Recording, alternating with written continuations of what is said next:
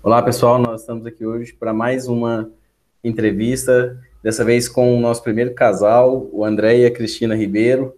É, o André é brasileiro, a Cristina alemã. Eles são pais da Lana e do Joshua. O Joshua, que eu tenho que fazer um comentário, que o nome dele é Joshua Elias. Tamo junto, Joshua.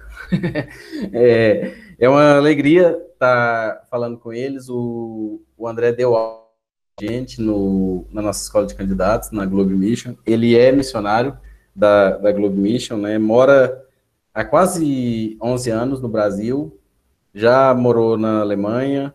Eles são cofundadores da Voz que Clama e fundadores e diretores da oficina de famílias em São Gonçalo, no Rio de Janeiro. O André é professor de teologia e a Cristina é professora de inglês. Eles fazem parte da igreja de Basileia, em São Gonçalo. Tem até aquele detalhe, né, André, que você chegou a comentar com a gente, que São Gonçalo é a, igre... é a cidade mais evangélica do Brasil. Uhum. Mas ela não, não reflete muito isso, né? você tinha comentado. É, mas vamos começar, já que a gente está com um casal aqui hoje, vamos começar falando disso, né? Quais são as, as dificuldades e, a, e as, as coisas boas também que acontecem é, com um casal que é transcultural, né? Um casamento transcultural. O que vocês têm para deixar para o pessoal? Então, é, né, assim, essa questão do, do casamento transcultural é, é, uma coisa bem legal, assim, é uma aventura, né? É, eu acho que a gente pode dizer isso. É, assim, tem, tem dificuldades, mas eu creio que, assim, não quero iludir ninguém, né? Mas eu acho que se você tiver preparado, se você tiver preparado e fazer o dever de casa, né? Porque a gente pensa que um casamento, um casamento assim, é, né, que não seja transcultural, né, já é, já são, você tem duas pessoas juntas. Isso também já, já você já tem uma questão aí, né? Então, a gente já não é muito fácil. E aí você a, é, adiciona esse elemento transcultural de língua, não só a língua, mas também a cultura, né, que eu acho que às vezes pega mais do que a língua. Então, é, é assim, pode, a princípio pode ser desafiante, mas eu acho que você tendo muita comunicação, né, e essa questão de você amando mesmo a pessoa, você sabendo mesmo que é essa pessoa que Deus colocou do seu lado, né, para andar na vida contigo. Então, eu acho que isso né, o amor supera essas barreiras e, e você vai aprendendo, né? Então, assim, é, uma coisa que pode ser mais difícil acaba se tornando, assim, uma grande aventura, né? No nosso caso foi super tranquilo, a gente não teve nenhum problema, não tivemos assim nenhum choque cultural, nada muito complicado assim. A, questão de no casamento a gente teve uns problemas com documentação, porque tinha que você tinha que traduzir documento e tal, mas essas coisas assim foram trâmites normais, né? Mas uh, foi assim, tem sido muito bom. A gente conseguiu tirar de letra sem nenhuma dificuldade e a gente consegue, né, tem aí um tempo aí muito bom já, vai fazer 13 anos de casamento e tem sido muito bem. Uhum, para nós tem sido um, um presente mesmo, né? E assim eu vejo quando Deus prepara as coisas simplesmente se encaixam, né? Então, não depende da cultura, não depende da língua, nem do, das circunstâncias, mas é Deus que junta, Deus que une o casal, né? E eu vejo que a gente acaba criando uma terceira cultura, uma cultura familiar, que é diferente das culturas de cada um de nós, né? Assim, com a língua, no início a gente falou só inglês, depois a gente mudou para português, hoje a gente fala português, inglês, às vezes um pouquinho, é, não, inglês não, nem tanto, mas alemão, né? A gente fala em casa e a comida também vira uma mistura, né? A gente cozinha um dia comida brasileira, um, um dia comida alemã, né? E assim, para nós tem sido bem, bem legal, um presente mesmo de Deus, né? Uhum.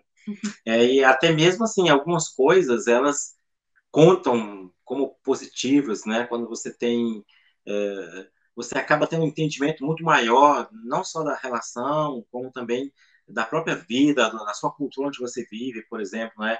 Eu eu eu tenho contato muito próximo com a cultura alemã, eu gosto da cultura alemã, então assim eu consigo entender a cultura e isso também me faz ver a minha cultura também, porque às vezes quando você é de um lugar, um relacionamento assim só monocultural, você acaba não percebendo a outra cultura, não acaba percebendo a, diferença, né? Você acha que tudo é daquele jeito. E quando você é, é, vive dentro dessas duas culturas, não é? Você consegue perceber tanto coisas boas como coisas ruins da cultura. E isso é um adendo, né, a nossa porque você consegue começar a trabalhar.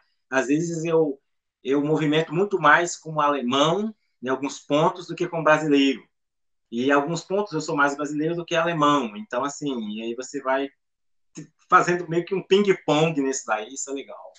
A gente sempre fala que a gente é cidadão do céu, então essa coisa de países, culturas, né? Já acaba se diluindo um pouquinho quando a gente tem a cultura do reino, né? Então, é bem, bem legal, assim. Nossa, Cristina, você falou uma coisa que, que no episódio que eu gravei com o Caleb, né, da Simple Mobilize, a gente falou exatamente isso, né? É, quando nós entendemos que nós não somos daqui, né, é, se acostumar, se aculturar, fica é, é, é, muito mais fácil, né? A gente entender que, opa, não, aqui eu, eu tenho um, um propósito de vida, então eu preciso atentar a esse propósito.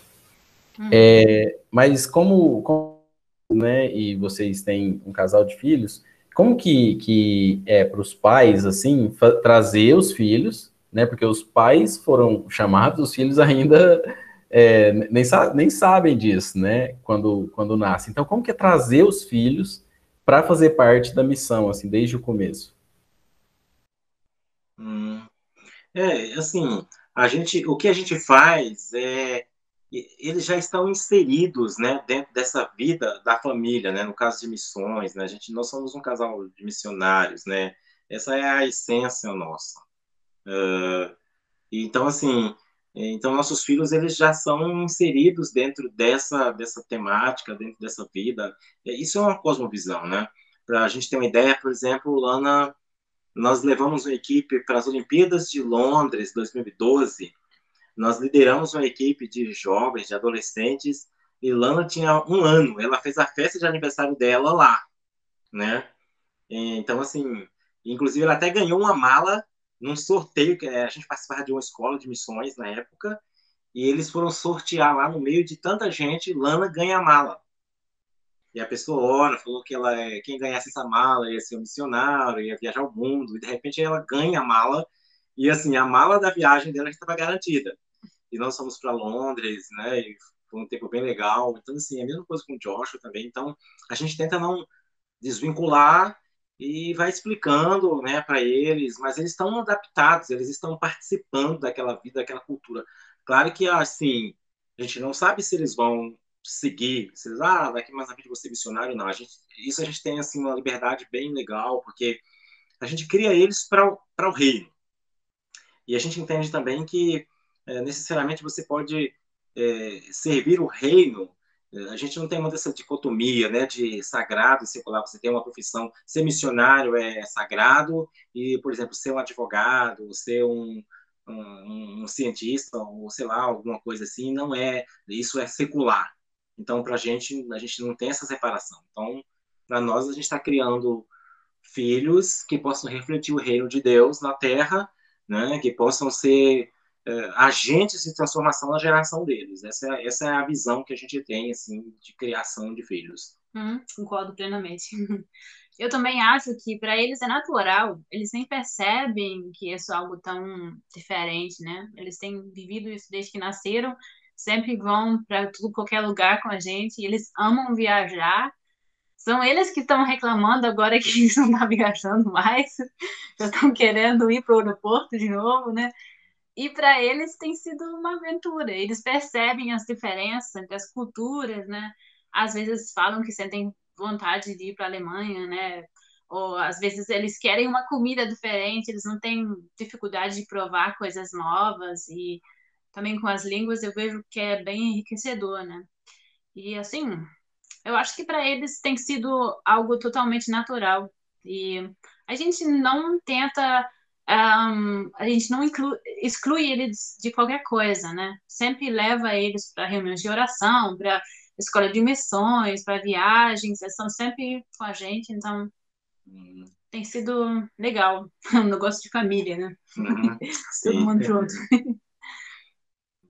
Legal, a Lana já ganhou esse presente, né, André? Existem é, alguns livros que falam e tem algumas figuras, né? Então já ganhou a mala, Rich, é porque Deus já, Deus já estava falando, hein? É. Mais uma missionária aí no mundo. E, e, pessoal, como que a gente sabe que na Europa hoje teve, teve alguns refugiados, né? E também teve uma, uma um êxodo de, de pessoas do, do islamismo, né, muçulmanos mudando para lá. Eu lembro do André falar na, na escola, né, de alguns lugares na Alemanha que já te, tinham, tinham muitas re, representações, famílias que chegam e, e, crescem ali naquele local. Então, como vocês também são da área do ensino, como que, como que é? Vocês aconselham é, um missionário que vai para a Europa hoje estudar sobre povos não alcançados? É, se preparar para lidar com os muçulmanos, porque a gente sabe e consegue ver isso naturalmente, né? Hum. Sim, sim. É, é, importante, né? É, apesar assim, quando você vai para a Europa, é, para outra cultura, é sempre bom, independente do, do, do, PNA, né? Povos não alcançados, eu vou falar um pouquinho antes é, é, sobre essa questão do elemento transcultural.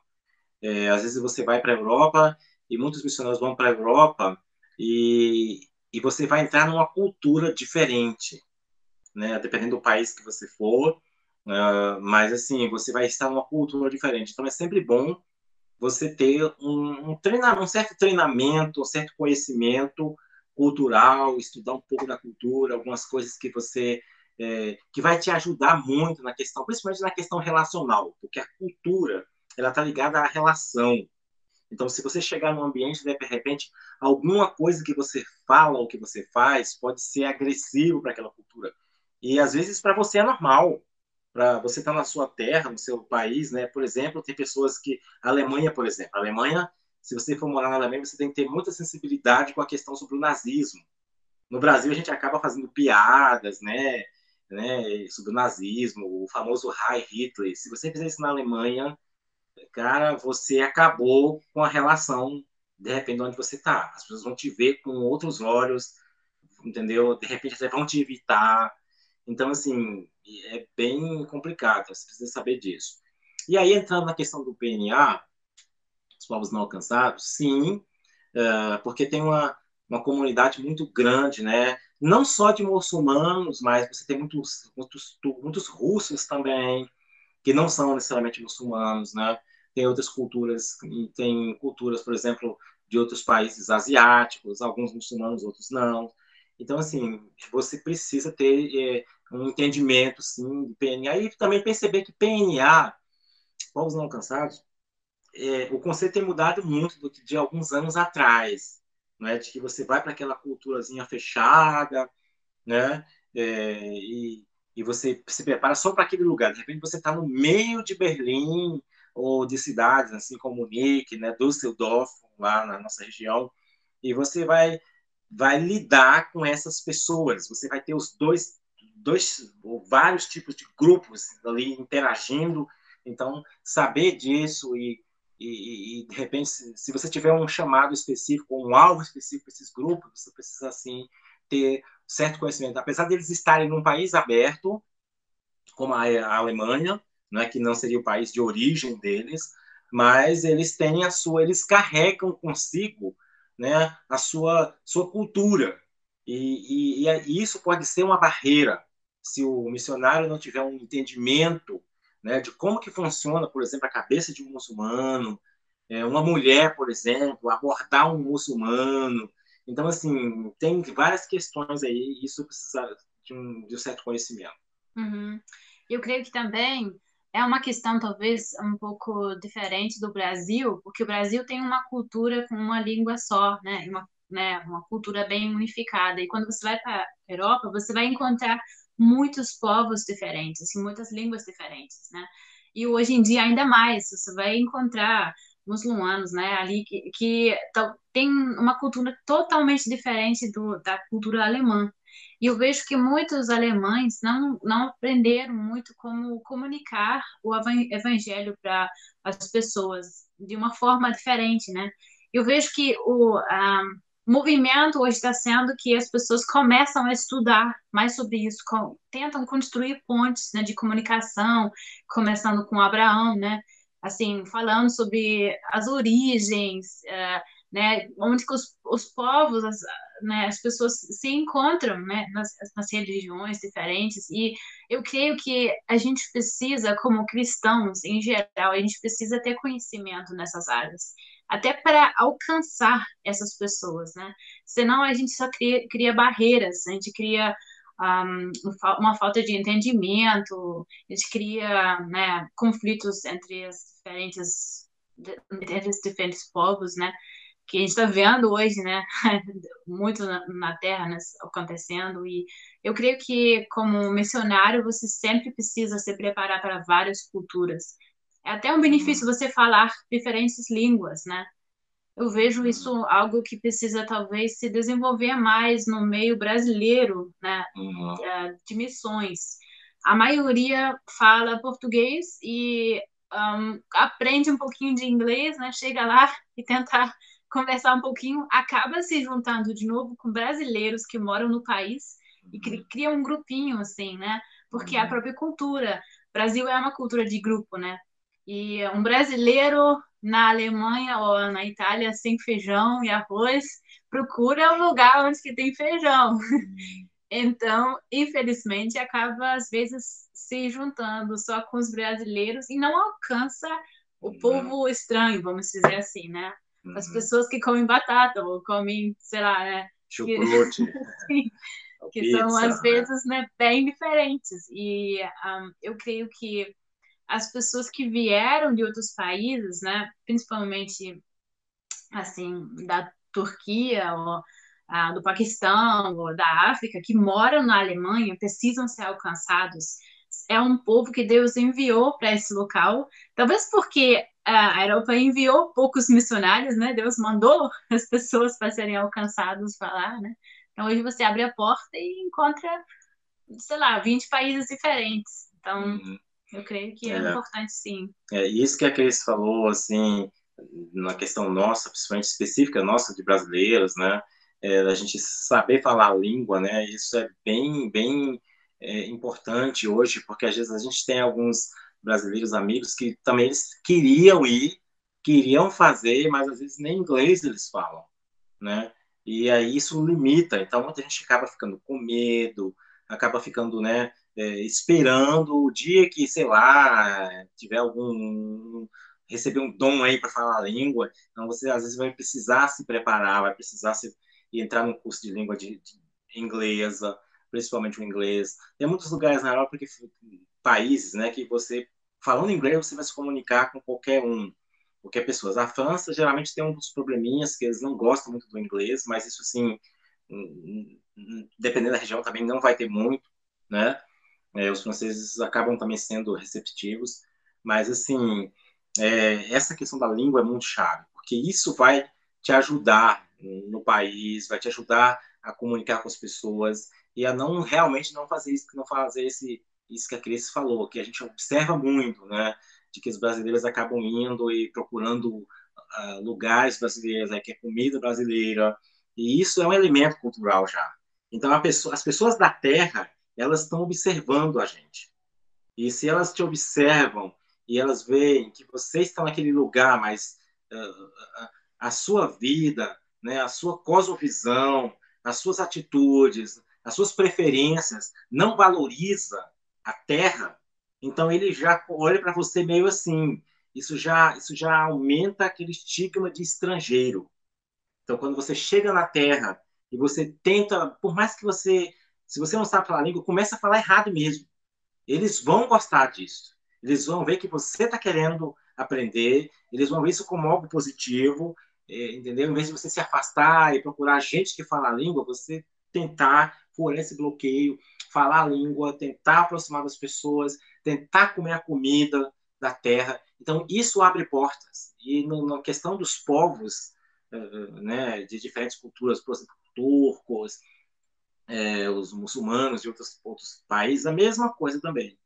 Por exemplo, os turcos eles são bastante abertos, né? São muito brincalhões, até lembram um pouco, eles são bem assim irreverentes, até mesmo com os brasileiros. É, é, então, assim, é muito parecido com o carioca, por exemplo. Né? Muitos turcos são. Então, essa é essa nova geração agora.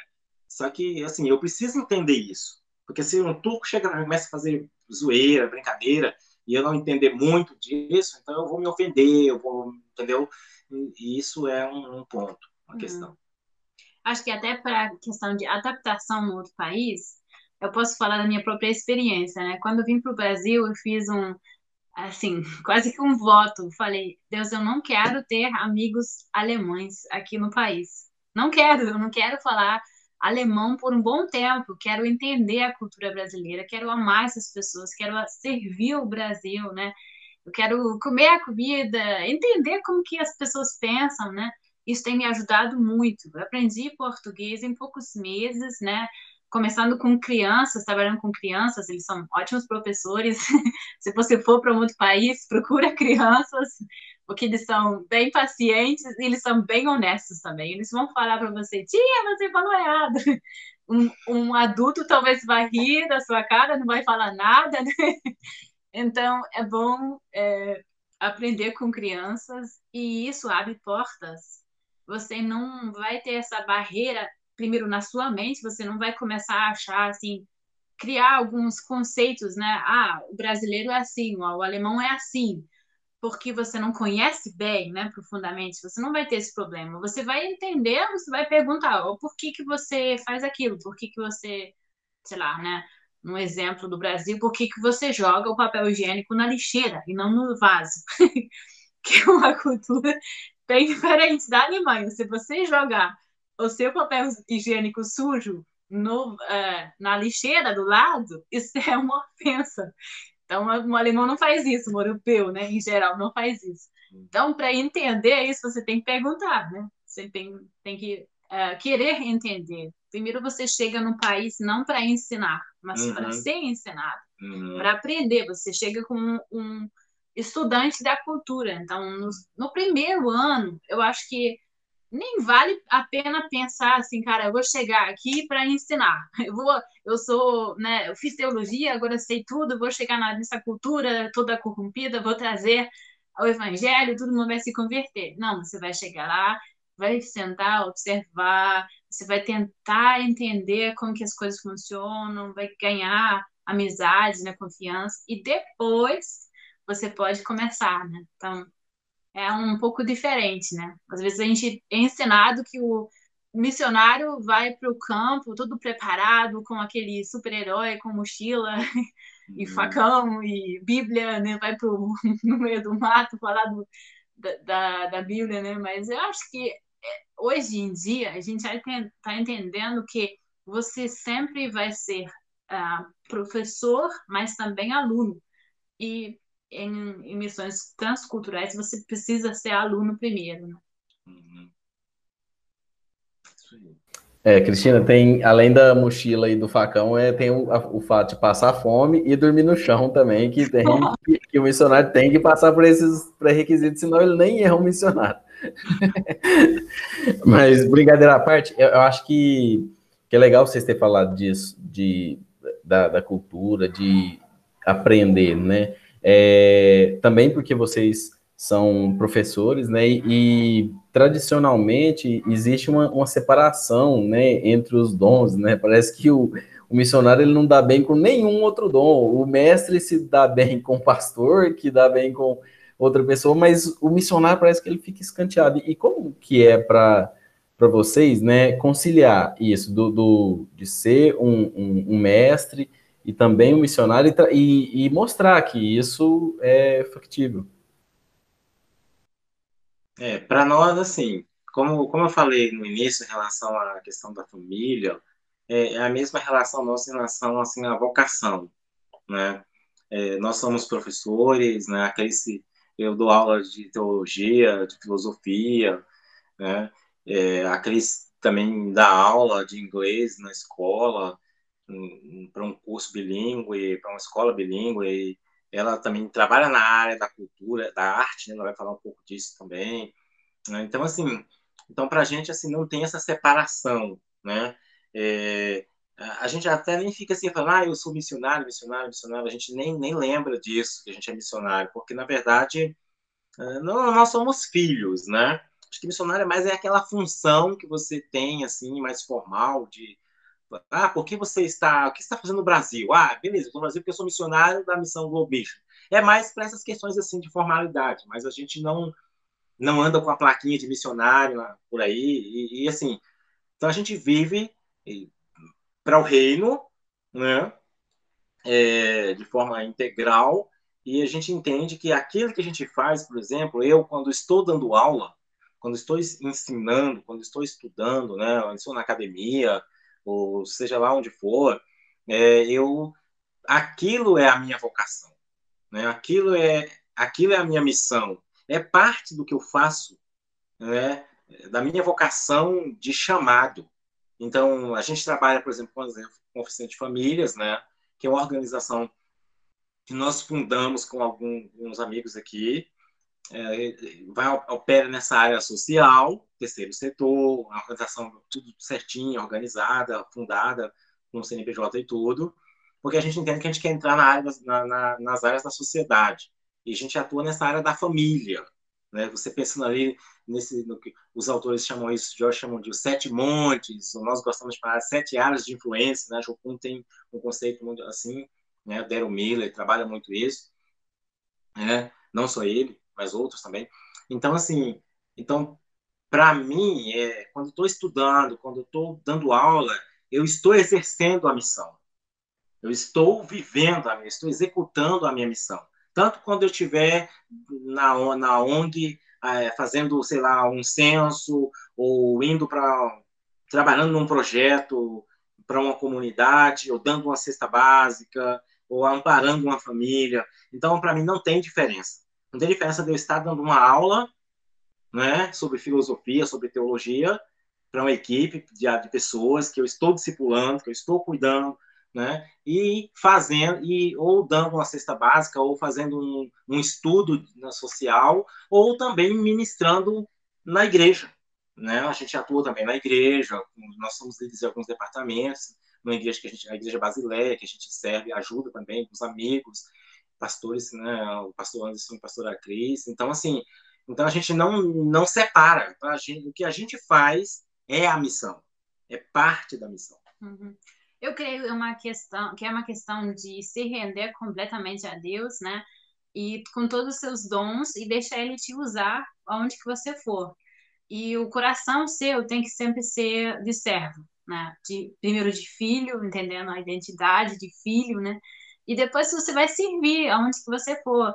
E isso deixa você ah, sem a necessidade de precisar usar um título para ter a sua verificação, né? Porque eu creio que ah, quando você sabe quem você é e você vive esse relacionamento com Deus, né, e com as pessoas, você não depende de uma afirmação assim só por causa do seu título, né?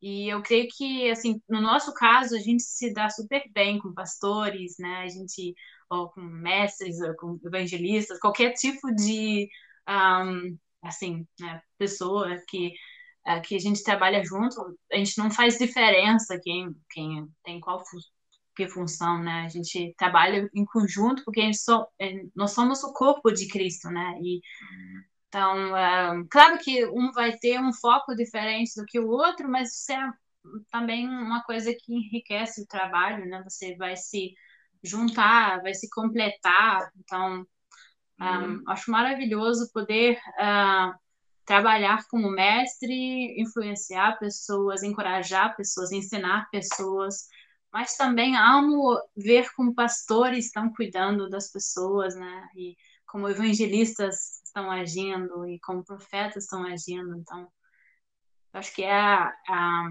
é a beleza que Deus uh, criou em diferentes dons e funções, né? Um, é, você tem a questão aqui... da arte, né? Você Sim. atua também. É uma coisa que eu amo e que eu desenvolvi como uma língua que não depende de palavras é a pintura. Um, alguns anos atrás, Deus começou a falar comigo sobre essa questão que, assim, eu sempre gostei de pintar, né? Fiz desenho gráfico e tal, mas eu nunca trabalhei com isso e Deus começou a falar comigo assim, por que, que você não usa isso? Por que, que você não desenvolve isso? Isso é para minha glória. Eu quero usar a arte para falar com pessoas, né? Isso para mim foi tipo, o quê? Estou fazendo algo errado em não não usar esse dom meu, né? Porque era muito tímida, não gostava de mostrar nada de desenhos para ninguém. E eu comecei a desenvolver isso. E hoje eu vejo como que Deus pode usar as diferentes formas de arte para alcançar pessoas. Ainda mais nessa geração que é muito visual, isso é uma, uma coisa muito preciosa. Eu tenho visto pessoas se convertendo através de quadros, é, sendo curadas, né? Assim, a gente vê coisas maravilhosas acontecendo que não teriam acontecido se eu tivesse apenas confiado, ah, Deus vai me usar com ensino, ó, né? Se eu tivesse limitado isso apenas a isso, né? Uhum. E a criatividade é algo assim que traz soluções para para problemas que existem, né? Tipo, a gente vê a, a, a questão da injustiça social, ou a questão de uh, medo, de, diferentes emoções, assim, que às vezes são difíceis de ser, serem expressados com palavras, você pode usar um pincel ou uma caneta e você pode expressar isso, né? e a pessoa se identifica e começa a falar sobre isso. Eu usei a arte terapia no orfanato, né, com meninas que sofreram abuso sexual. Isso foi maravilhoso, porque as meninas começaram a falar. Primeiro pintaram algo, depois começaram a abrir o coração, trouxe cura para elas, né?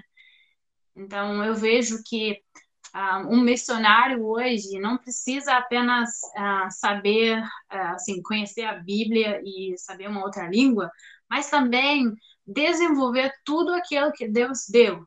É tipo uma caixa de ferramentas que você tem na sua vida. Talvez você sabe consertar cercas de jardim, ou você sabe construir armários, ou você sabe ensinar crianças, ou né, qualquer coisa que seja, desenvolve isso ao máximo, porque quanto mais você se desenvolve, mais Deus pode te usar e pode alcançar pessoas, né? E às vezes a gente se limita muito, a gente pensa assim, ah, na igreja é só uh, pregar, né? Às vezes, no máximo, tem um louvor ainda. Então, um cristão padrão é aquele que ensina a palavra e toca violão, né? Mas eu vejo como que Deus pode curar pessoas ou evangelizar pessoas através da dança, por exemplo, ou da poesia. Ou... Eu vi um exemplo de uma mulher que fez um bolo. Ela fez um bolo em oração e falou assim: Deus, é, eu quero dar esse bolo para minha vizinha, mostra para mim como que eu devo fazer esse bolo. Ela fez aquele bolo, levou para a vizinha e no momento que ela entregou aquele bolo, a vizinha começou a chorar, chorar, chorar e ela não entendeu nada. Depois ela falou assim: Nossa, eu estava guardando uma raiva dentro do meu coração porque minha avó faleceu de câncer e uh, você fez o bolo exatamente como que minha avó fazia esse bolo. E através desse bolo, eles tiveram uma conversa, a mulher abriu o coração, recebeu cura sobre esse trauma que ela sofreu, deu a vida para Jesus, né? E isso não teria acontecido se a mulher né, tivesse pensado em usar um simples bolo, né, para abençoar alguém. Então, hum. os dons são bem importantes. E... Hum. É, e isso também rompe com essa ideia que a gente tinha tradicional, né, com do missionário de só fazer teologia e e trabalhar com Bíblia e violão, né? Como a Cris falou, você tem lugares hoje que você nem pode entrar assim, né? Países, mas se você for, por exemplo, um engenheiro, um profissional de alguma alguma área, essa área de TI, por exemplo, né? Então, você, isso é uma ferramenta.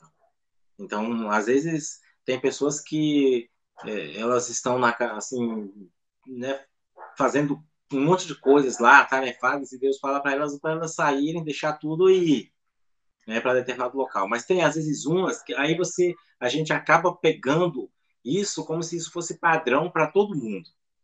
Mas às vezes tem aquele tipo de gente que para você ser um missionário, você vai precisar é, voltar a estudar.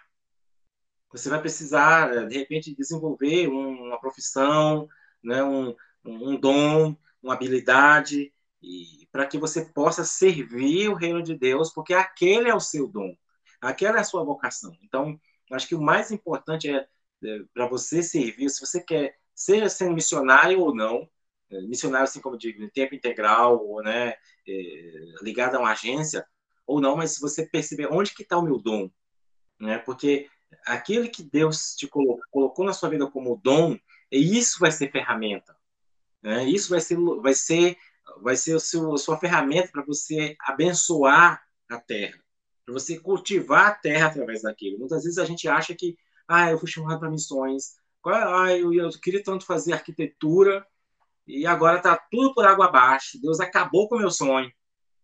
E eu conheço um monte de amigos que são arquitetos e beleza, estou formado em arquitetura, maravilha, agora eu vou ser missionário na Índia. Eu vou fazer, ah, eu vou construir projetos arquitetônicos na Índia, na China, sei lá, entendeu? Então, assim, então, essa percepção é que o jovem hoje precisa ter. Então, muitos dos jovens hoje estão. Eu estava lendo uma reportagem recentemente que de um amigo é, e ele está na, na, ele tá em, na Tailândia, de 20 anos atrás, nós trabalhamos juntos, e ele estava escrevendo, escreveu uma carta que as pessoas liam a carta, as pessoas começavam a chorar. E muitas, muitas pessoas, eu li, eu li os comentários dos amigos deles, e eles, a maioria estava pedindo perdão. Porque eles estavam falando, é, a gente está vivendo mesmo, a gente perdeu o rumo, a gente está vivendo uma vida no mundo, né, Netflix, cinema, é, né, toda diversão, e a gente perdeu, porque ele estava falando, ele, o texto dele fala o seguinte, que hoje, cada vez menos pessoas se dispõem a ir ao campo missionário e ficar lá. Às vezes você tem equipes de, de, de curto prazo, isso tem muito, mas isso não vai tocar nada. Porque você vai lá, tem gente que pega, vai para um, vai lá para a África, vai lá para Moçambique, fica um mês em Moçambique, aí depois volta como se fosse o missionário. E, então, assim, mas a missões precisa de gente que vai com caixão, que carrega o caixão junto, que vai para ficar, que vai para ficar longo tempo. E às vezes, e esse mundo moderno, isso tem sido cada vez é, é menos comum. Né? Por quê? Porque as pessoas não estão querendo abrir mão dos seus confortos. E a profissão, muitas vezes, é uma dessas. Só que se eu descobrir que a minha vocação ela pode ser exercida em qualquer lugar do mundo, então eu não tenho barreira. E isso, isso é um trave que às vezes está na. Isso tem até um problema teológico, eu acho, né? Que, que acaba travando muita gente. Então, é, isso é muito importante. É, meus amigos, que a professores não tinha jeito de ser outra coisa, né? Tive, falamos de todos os assuntos que, que são importantes para esse momento, para você que se sente é, vocacionado, você que é um vocacionado. É, André e Cristina, eu, eu vou deixar os links, tá? Da Voz que Clama e da Oficina de Famílias, para o pessoal conhecer mais. E assim como eu fiz semana passada com o Rogério, de um país fechado, que a gente não pode falar o nome, é, eu me autoconvidei para ir lá registrar o trabalho dele. Agora eu estou me autoconvidando para passar um tempo com vocês, falar do, do Voz que Clama, mostrar o trabalho sendo feito, da oficina de família também. É só essa pandemia passar e a gente vai estar junto. Sim, tá sim, podemos sim. Estamos assim de braços abertos. Legal. E para a gente fechar mesmo, manda um recado para esse pessoal mais novo ou para os mais velhos também que ainda não foram e precisam ir, porque o campo precisa. Eu queria, assim, incentivar as pessoas que estão querendo ir para missões a desenvolver algumas coisas antes sabe? Desenvolve esse relacionamento seu com Deus, que você, você consiga ouvir bem Ele, porque isso que vai te sustentar quando você está no campo missionário, né? Quando você não entende ninguém, porque a língua está difícil, a cultura é diferente, você vai encontrar força nesse lugar de oração. E quando você já tem esse relacionamento com Ele bem forte, assim, fica muito mais fácil você um, ah, entender os caminhos que Deus prepara, né? E desenvolve também aquilo que você já carrega contigo, né? Igual que eu falei, aquela caixa de ferramentas. Começa a entender quem você é, quais são seus dons, desenvolve isso. E Deus vai te usar de formas que você nem consegue imaginar. E eu acho que, assim, missões é algo muito, muito maravilhoso. É uma aventura, é, não tem nada a ver com essa coisa de ah, só sofrimento, só solidão, só um, assim, né, seguidão, às vezes a pessoa acha que a, o missionário vai morar no deserto, né, sozinho lá, vai falar só com algumas pessoas, mas eu acho que é uma aventura mesmo, é muito rico é, ser missionário, só posso indicar, e também um casamento transcultural, é perfeito para isso. Um, então, acho que eu queria deixar essas dicas assim, né? E hum. procura sempre ouvir o que Deus está falando contigo. É, eu queria falar, o que eu, que eu queria deixar assim, é, complementando, né? Seria um, é um complemento junto com o que a Cris falou, justamente essa questão de você ouvir Deus. E eu queria, assim, algo que eu poderia deixar para essa geração, sempre os jovens, é não, não se perca nessa poeira cósmica, né, nessa confusão que a gente está vivendo hoje, né, do, no mundo. Não, não se, você que é cristão, né, você que sente é, que Deus tem algo para você, você mergulhe nisso e, e mas vá com o coração inteiro, vá com aquilo, que, com tudo que você tem, com os dons que Deus te deu. Eles não foram dados por acaso, né? que seja ele qual for, da pintura, a arte, a, a ensino, né, seja lá que área for. Então, vai por inteiro, né, e pensando nisso que a Cris falou, de, de ouvir Deus, né, de, e, e, e também pensando que você não vai conquistar o mundo em três anos. Vai ser um processo, vai levar um tempo, né? É, então era isso. Então, então tenha muita paciência, é isso que eu diria. Para a geração antiga, a geração né, é, que, que já está passando, é, você que talvez está pensando já em aposentar, em deixar, sei lá, um pastor que quer voltar do campo, né, não tem aposentadoria na Bíblia. Então, talvez é uma hora de você começar a mentorear as novas gerações, de você começar a deixar o campo talvez, mas você não deixa o chamado, você continua enviando outros, você continua encorajando outros. Então não seja uma pessoa que fecha a porta de um jovem, mas seja alguém que abre caminho. Uhum. Seja alguém que já foi na frente, que já teve autoridade, que tem autoridade e usa essa autoridade para abrir caminho, para lançar outros, não para empurrar eles né, para baixo, não para derrubar, mas para impulsioná-los porque você ganha, o reino ganha, essas pessoas ganham e Deus é glorificado na terra. Uhum. Né? Então é, é, isso que eu queria para dizer. E a geração antiga também, antes que eu, que eu me esqueça, não despreze aqueles que vieram atrás de você. Não queira começar tudo do zero. Né? É isso que eu queria dizer. Amém. Pessoal, então não esqueça de seguir nossa página tanto no Facebook quanto no Instagram no YouTube é, e nas plataformas de podcast é que você preferir, a gente está lá, do Emissione. É, André, Cristina, um abração, fiquem com Deus e até a próxima, hein? Até a próxima, até. amigo. Um abraço.